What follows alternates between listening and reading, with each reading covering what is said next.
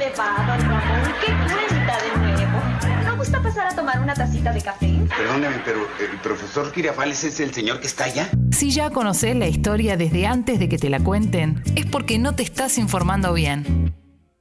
Para eso está el shot de noticias de Expreso Doble.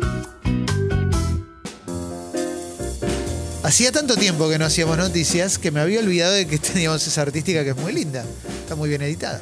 Muy linda. Muy lindo, che. Bueno, hacemos un pequeño repaso, ¿les parece? Por favor. Claro que sí. Vamos con varias cositas para charlar. Hay mucho para charlar. Vamos a tratar de resumirlo lo, lo más que podamos. Ayer, 16.415 casos nuevos de coronavirus y 347 fallecimientos. ¿m? Tenemos restricciones, las de hoy, ¿eh? las que tenemos actualmente, rigen hasta este viernes. ¿eh? Eh, atención a esto, en Neuquén hubo 60 multados con 25 mil pesos por no usar barbijo. Em, Por otro lado, la provincia de Buenos Aires anunció la firma de un contrato para la compra de 10 millones de dosis de vacunas Covaxin que se producen en la India. India es el país que más vacunas produce en el mundo. Eh, a ver, algunas cositas más. Hospitales en Perú están al 100% de la capacidad. Brasil pasa a los 473 mil muertos desde el inicio de la pandemia. ¿eh? Como algunos datos para ir teniendo en cuenta con respecto a el coronavirus. Te voy a leer algunas cositas más que tienen que ver con esto. ¿eh? Anoche salió un avión de Rusia que va a traer dosis de Sputnik B listas para aplicar. También va a traer el principio activo. Que todavía no se produce acá, para que sea envasado en los laboratorios Richmond de Pilar. Recuerdan que se había anunciado que se empiezan a producir las Sputnik B acá en Argentina, ¿eh? con una expectativa inicial de 500.000 por semana, ¿eh? y que las primeras van a ser para la Argentina. Eh, Mientras tanto, la ocupación de camas de terapia intensiva para pacientes con COVID sigue en aumento. ¿eh? 7.776 hubo ayer. Y también eh, la positividad ¿eh? sigue arriba del 30% en los testeos. ¿m? Atención a esto. ¿no? Supuestamente Sí. esta semana iba a poder eh, saberse o, o poder comprobarse cuán efectiva había sido la restricción más dura, ¿no? Como Sí. en este par de días, creo que lunes, martes, miércoles. Yo- sí.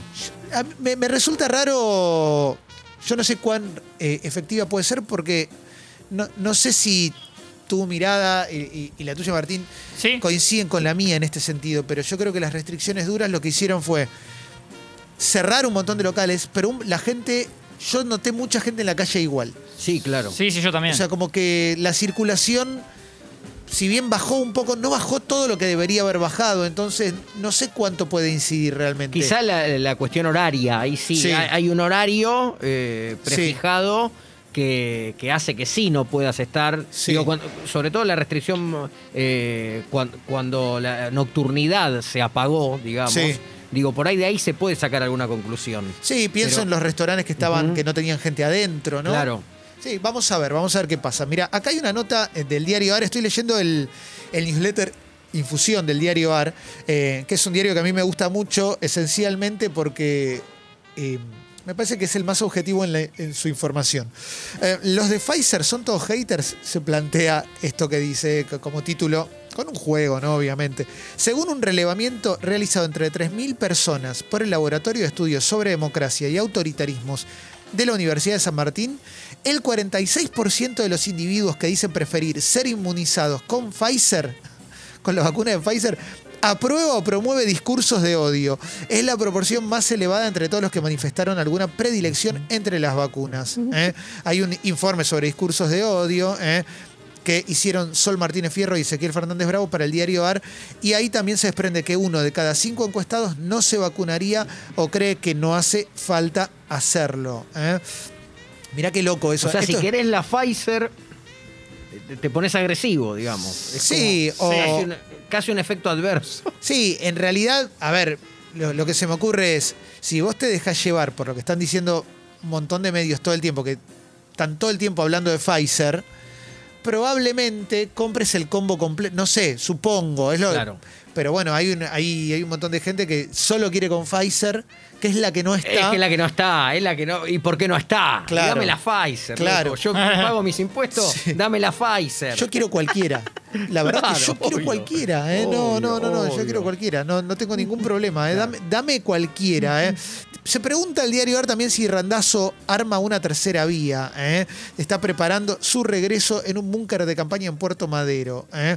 A Florencio Randazo, que quiere mostrarse como una tercera vía. En algún momento se había juntado con La Baña también. Eh, Recuerden que en algún momento era como una suerte de opción y en el frente de todos creo que privilegiaron a Scioli, creo que fue en ese momento que decidió bajarse y chau. Y Claro, porque le ofrecían a él la gobernación. Claro, Y él así. quería ser candidato. De hecho, pero, eh, Sí. si no recuerdo mal, participó.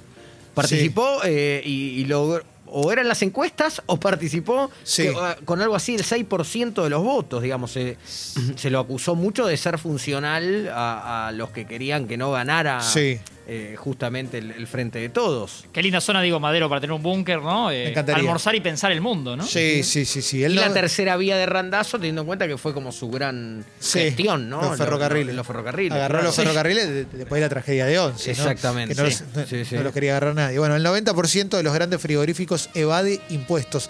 Así lo informó la AFIP en base a una serie de inspecciones que realizó en más de 150 frigoríficos de AMBA, Santa Fe, Entre Ríos y Córdoba donde se realiza el 72% de la faena total del país. Las infracciones que detectó la AFIP son en su mayoría subfacturación de ventas o no declaración de operaciones. Es un dato que se conoce a 15 días del anuncio del cierre de las exportaciones de carne, ¿eh? una medida tomada solo dos veces ¿eh? y en ambas estuvo Alberto Fernández, primero como jefe de gabinete de Néstor Kirchner, ahora como presidente. Bueno, 90% evadiendo 90, impuestos. sí. Es un número, ¿eh? Numerazo. Es un, montón. número, es un numerazo. ¿eh? Recuerden que hoy es el Día del Periodista, ¿eh?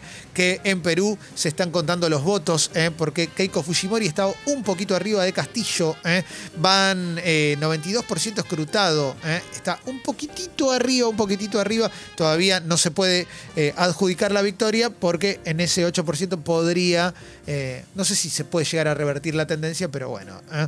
A ver, alguna cosa más, pero más o menos tenemos esto, ¿eh? tenemos eh, un ritmo de vacunación. De hecho, esta semana arranca en la ciudad de Buenos Aires, eh, arrancan a vacunar a los que tienen de 55 para arriba. Sí, y el señor Quirós eh, anunció que esta semana, cuando termine esta semana, se habrá vacunado el 40% de los porteños vacunables. Bien, bien, bien. Sí. Yo todavía no entré porque no, porque no inventé comorbilidad. Sí. Bueno, Vos te tenés que poner un rato, es como, como en el Sí. colegio. Vos, hoja en blanco, ponete, es ponerse, es ponerse un rato y una se te va a ocurrir. Sí, Claro. la, la verdad que es increíble que conocemos gente. ¿eh?